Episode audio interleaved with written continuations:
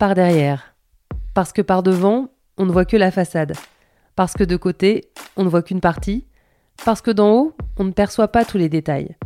Et parce que par derrière, on a toujours des surprises. Par derrière, pour aller à la rencontre de ces anonymes qui participent, de près ou de loin, à notre vie de tous les jours. Par derrière, pour les mettre eux en avant. Je suis Lise Pressac, et pour ce podcast, je tends mon micro à des femmes et des hommes aux métiers peu ou mal connus et aux parcours inspirants. Suivez-moi, c'est par ici. Enfin, par derrière.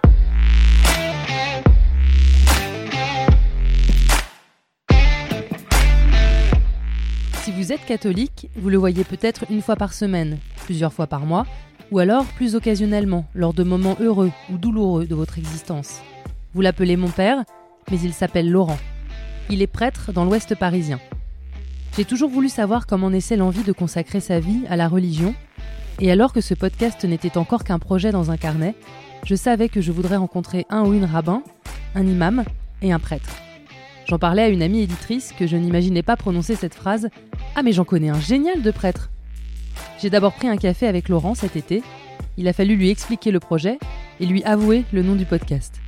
On s'est revus à la rentrée pour une visite de sa paroisse et pour synchroniser nos agendas papier. Il m'a fait une place dans son quotidien et celui de ses paroissiens. Nous nous sommes vus de nombreuses fois pour des obsèques, pour une messe, une préparation au baptême, un groupe de parole pour l'interview, il m'avait donné rendez-vous un lundi férié, le 11 novembre.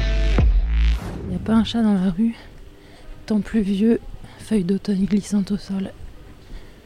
Je suis un peu en avance. 6 minutes. C'est correct quand on est en avance. Je trouve par exemple c'est pas correct quand t'es trop en avance de venir. Un bureau, il y a marqué prêtre d'accueil. Mais il n'y a pas de prêtre dans le bureau.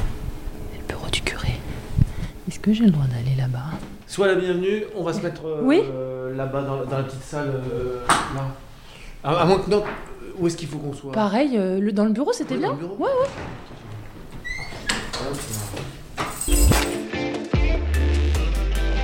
Pour commencer, Laurent, euh, on se tutoie, on se vous voit. Comment est-ce que On je. se tutoie. On se tutoie? Ouais, D'accord. c'est plus simple. Ok, très bien. Donc si je dis Laurent, ça va Très bien. Ouais. Oui, très bien. T'es pas vexé Non, pas du tout. pas du tout. C'est mon prénom de baptême, alors donc euh, ça va. Est-ce est-ce qu'on t'appelle souvent Laurent?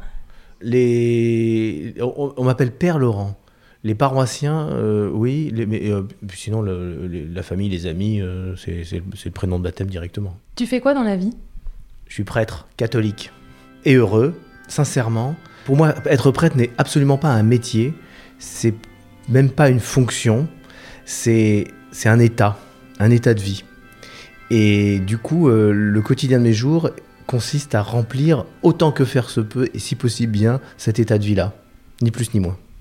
Et ça consiste en quoi justement?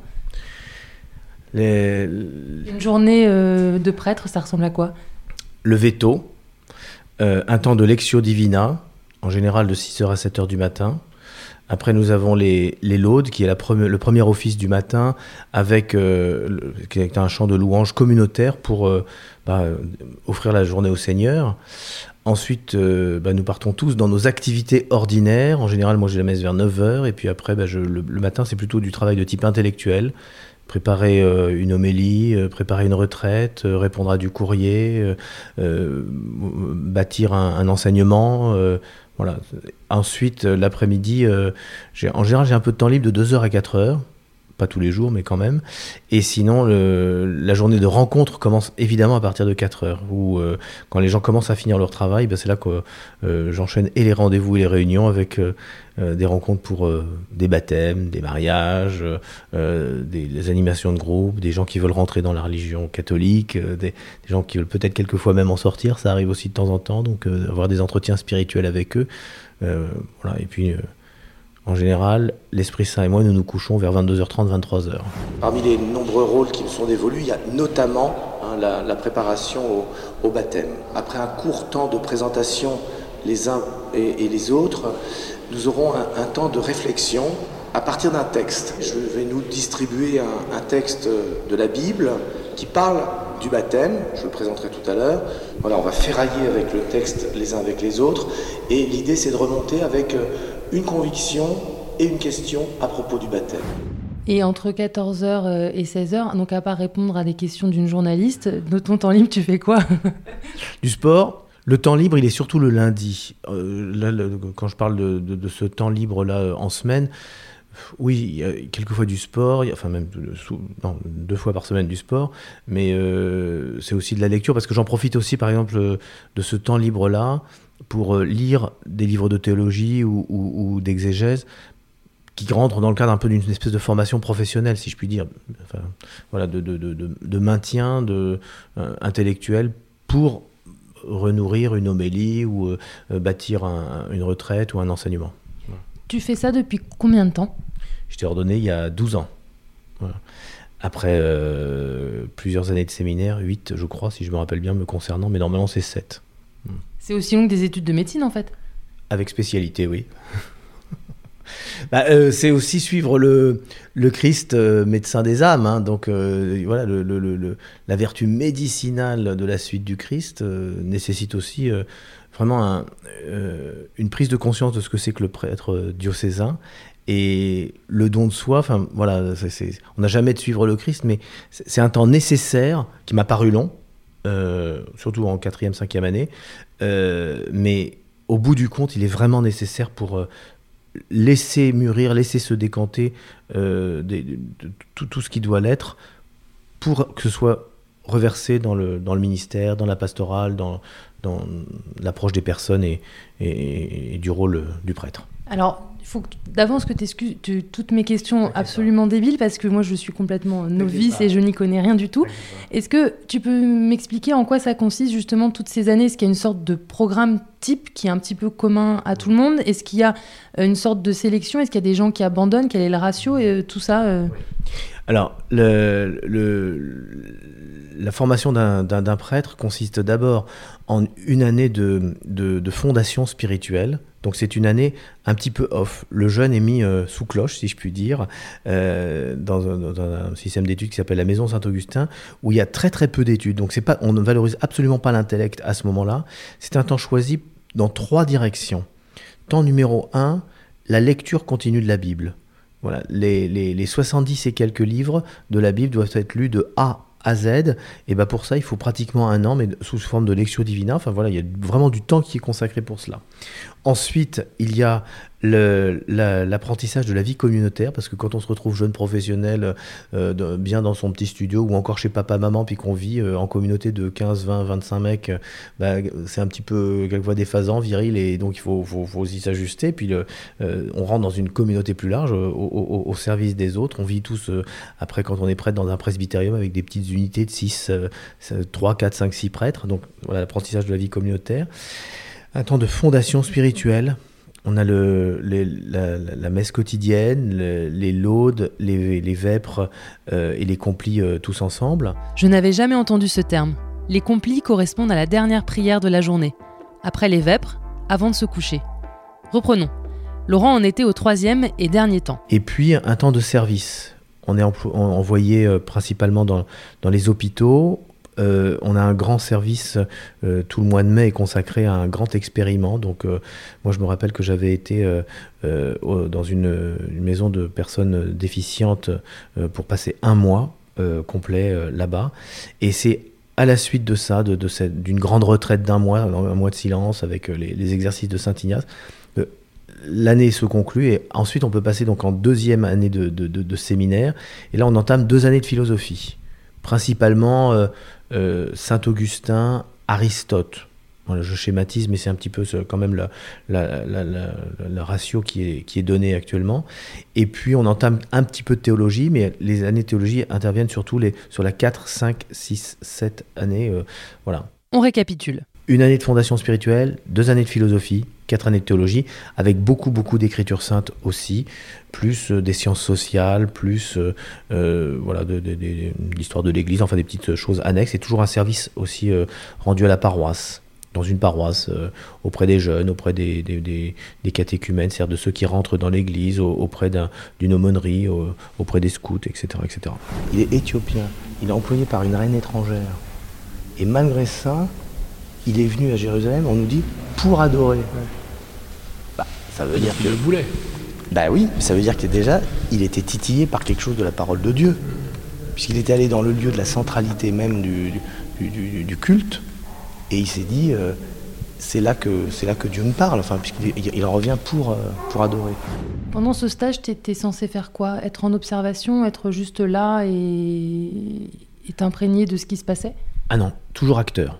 Et donc on te demandait de faire quoi? Ah oui, euh, bah, des, des, des, choses adaptées à un séminariste. C'est-à-dire qu'il ne peut pas donner les sacrements parce qu'il n'est pas encore ordonné prêtre, mais il peut guider la prière, il peut euh, euh, donner une impulsion, insuffler une dynamique, prendre, enfin, être à l'écoute, et même une écoute déjà bienveillante et un peu spirituelle de, de, de ses jeunes frères. Si je prends l'exemple d'une, aumônerie d'adolescents, voire d'étudiants. Et donc il y a déjà un, un véritable charisme petit mais réel d'un séminariste plongé dans, dans, dans, dans, un milieu de vie euh, profane, si je puis dire.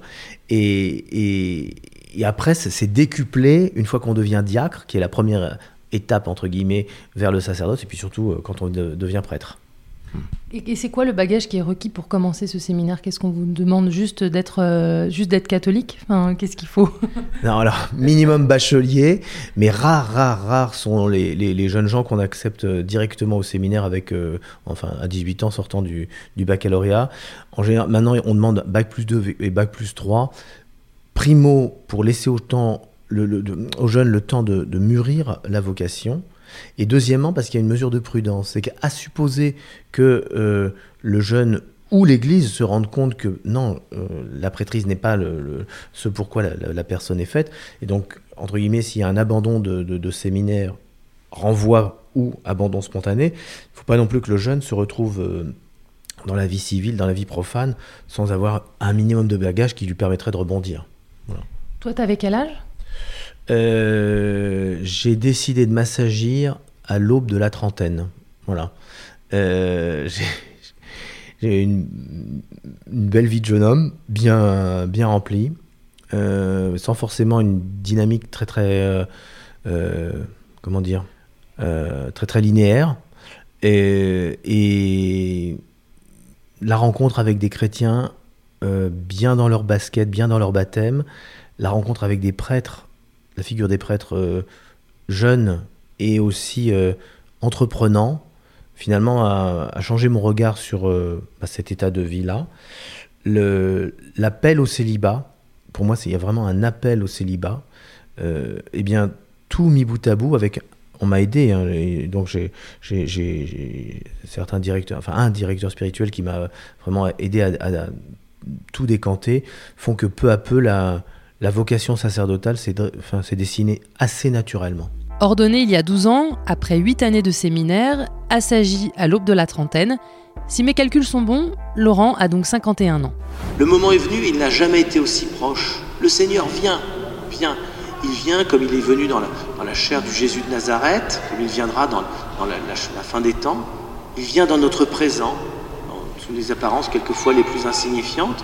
Il vient chaque jour, parce que le peuple chrétien, il engendre de génération en génération, de sacrement en, en sacrement, de, de, profession de foi en profession de foi, le fait que bah, jamais, jamais il ne s'effacera de, de l'histoire des hommes.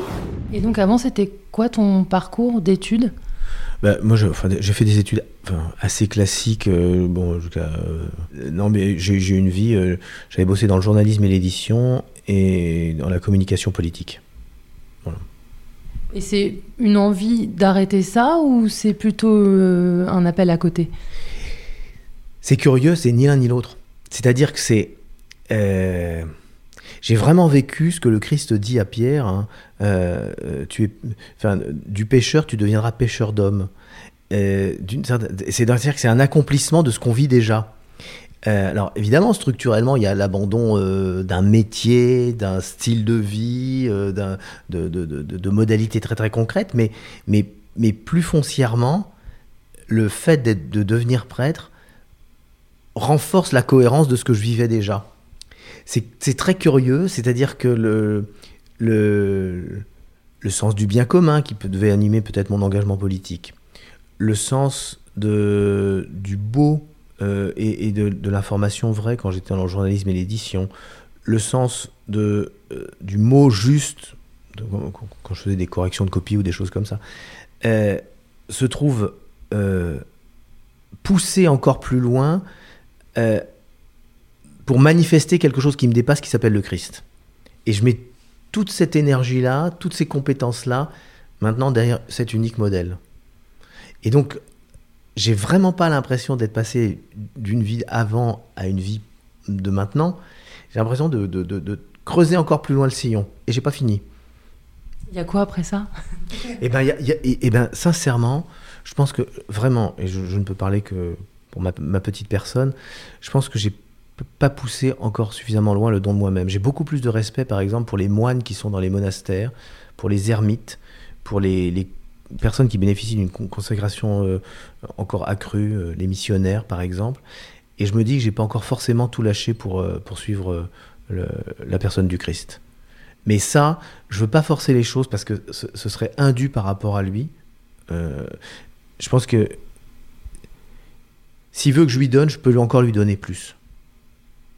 Quoi, quand, comment, j'en sais rien, mais je pense qu'il il placera les bonnes personnes, comme il l'a déjà fait, hein, il placera, les bonnes personnes sur mon, sur mon chemin. Et à ce moment-là, il voilà, j'approfondirai encore.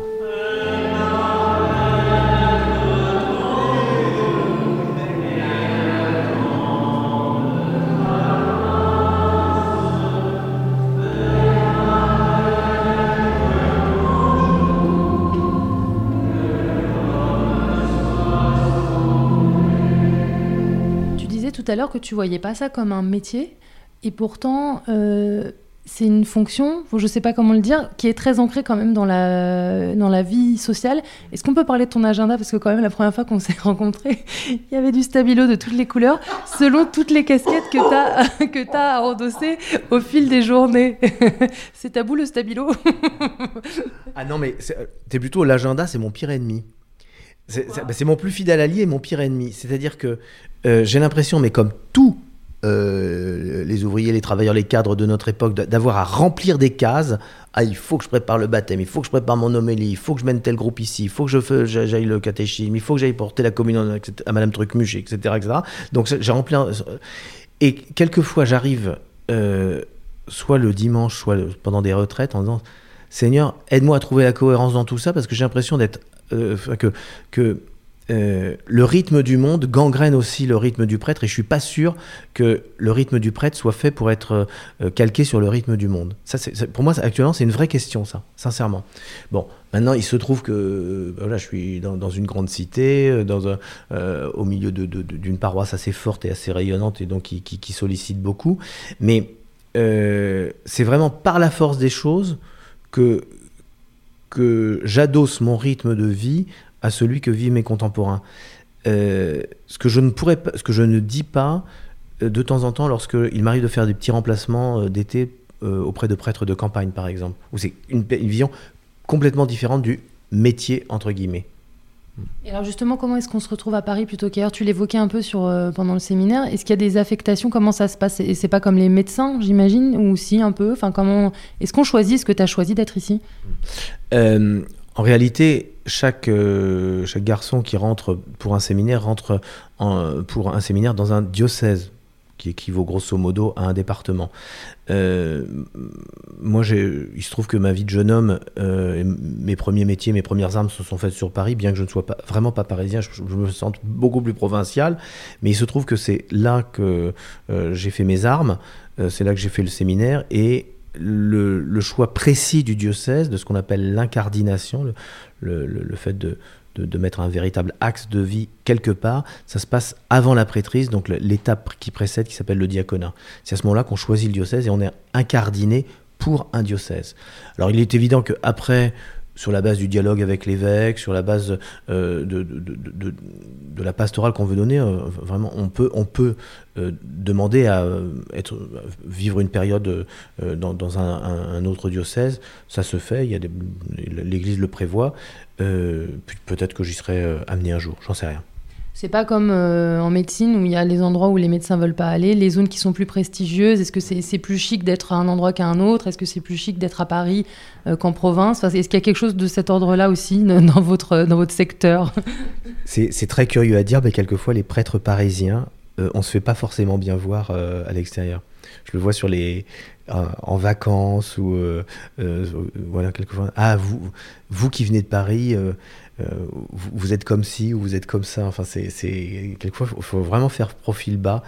voilà, avec des zones qui sont un peu moins favorisées, on, nous, on, nous, toise assez facilement. Cela étant, depuis quelques années, il existe des systèmes de coopération où, très concrètement, très officiellement, le diocèse de Paris envoie des, prêtres, dans des, petites équipes euh, de, prêtres, ils partent à 2, 3, 4, 5 pour euh, bah, soutenir euh, tel diocèse ou tel sanctuaire ou telle, telle zone défavorisée.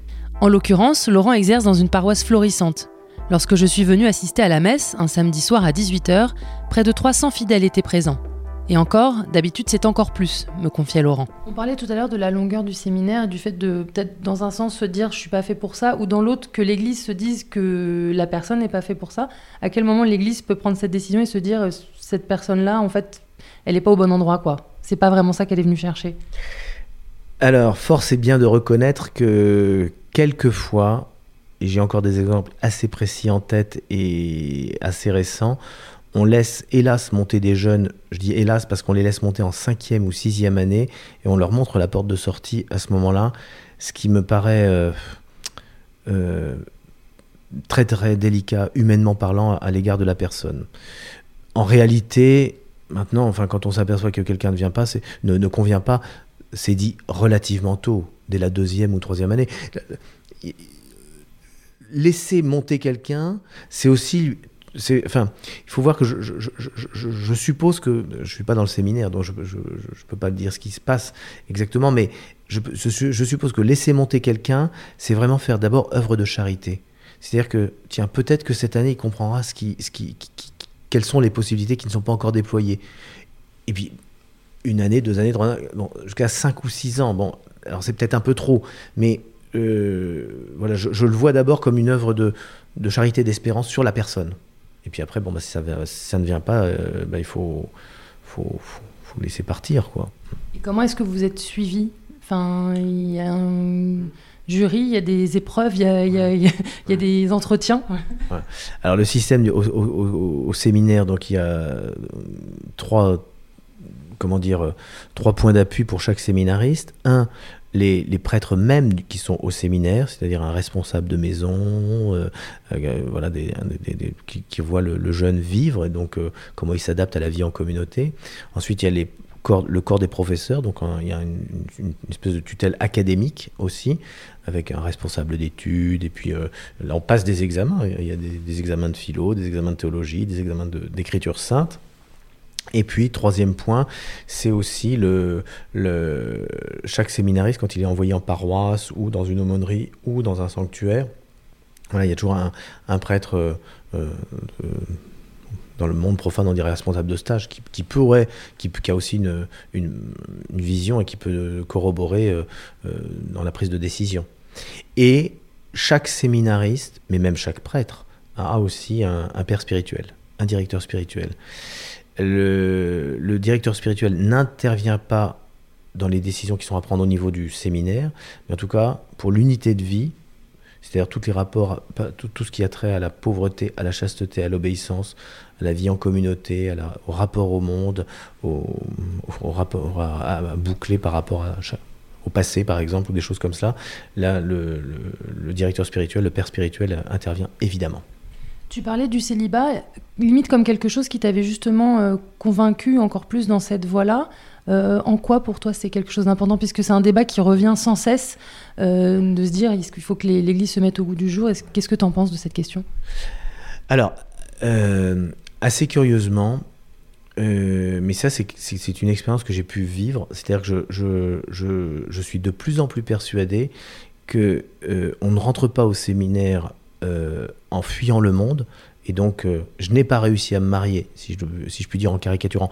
Je n'ai pas réussi à me marier, donc j'entre je, je, en religion.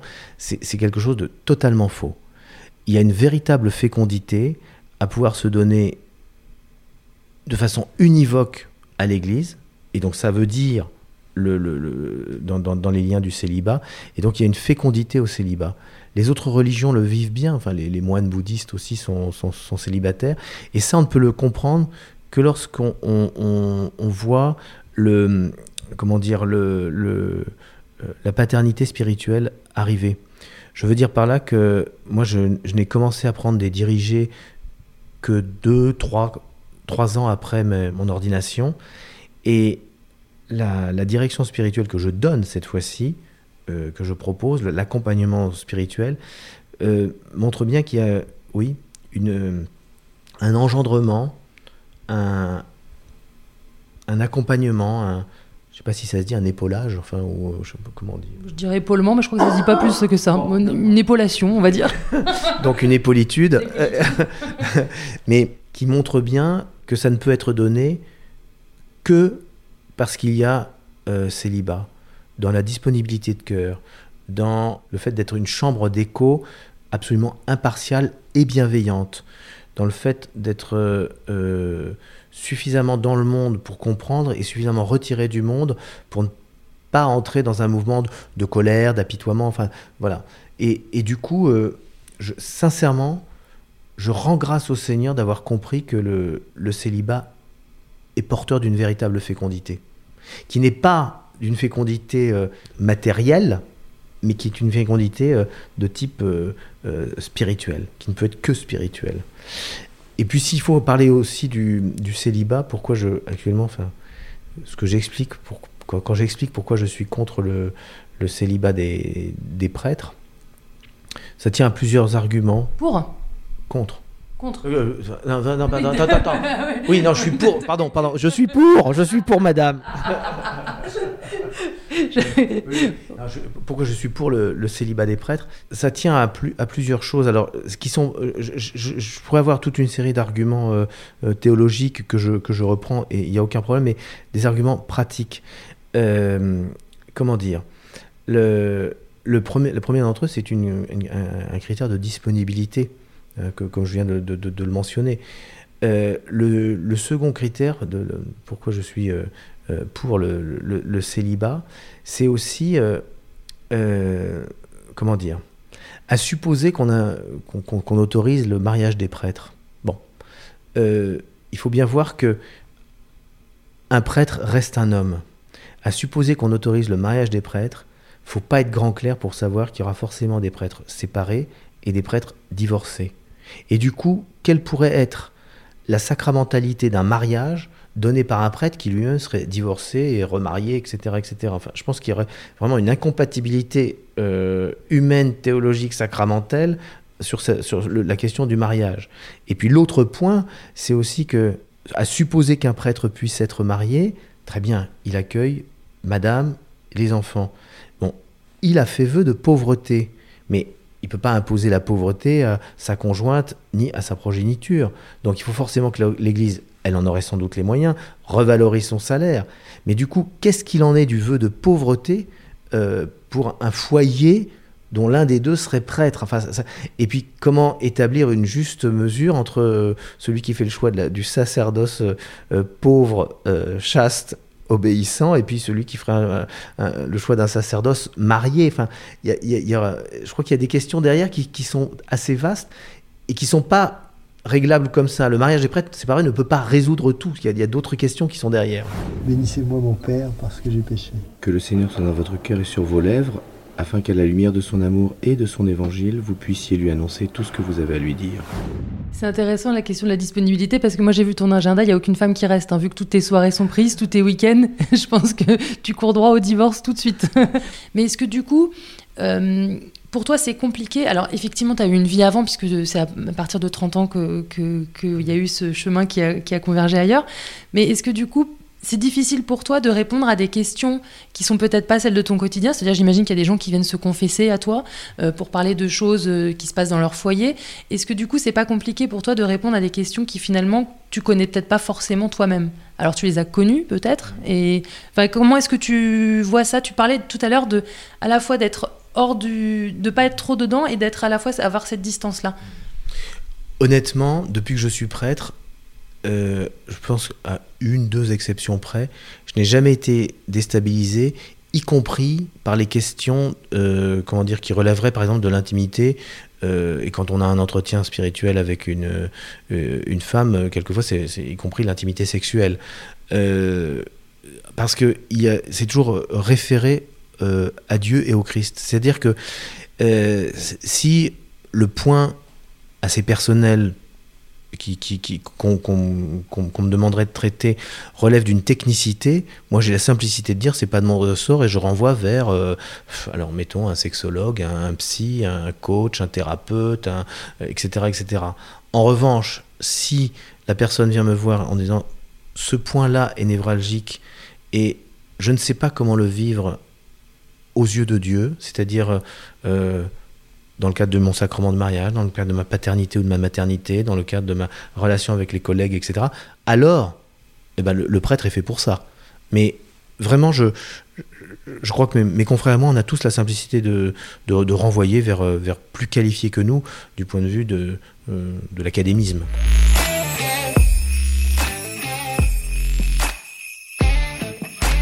Pour savoir pourquoi Laurent est devenu prêtre, ce qu'il fait du reste de sa vie, ce qu'il dit, sans mentir, quand il fait du blablacar, Je ne dis pas que je suis prêtre, je dis que je suis prof de philo ou je suis dans les ressources humaines. rendez-vous dans deux semaines pour la deuxième partie de cet épisode. D'ici là, Loïc et moi vous souhaitons de très belles fêtes de fin d'année. Prenez soin de vous et de vos proches. À bientôt.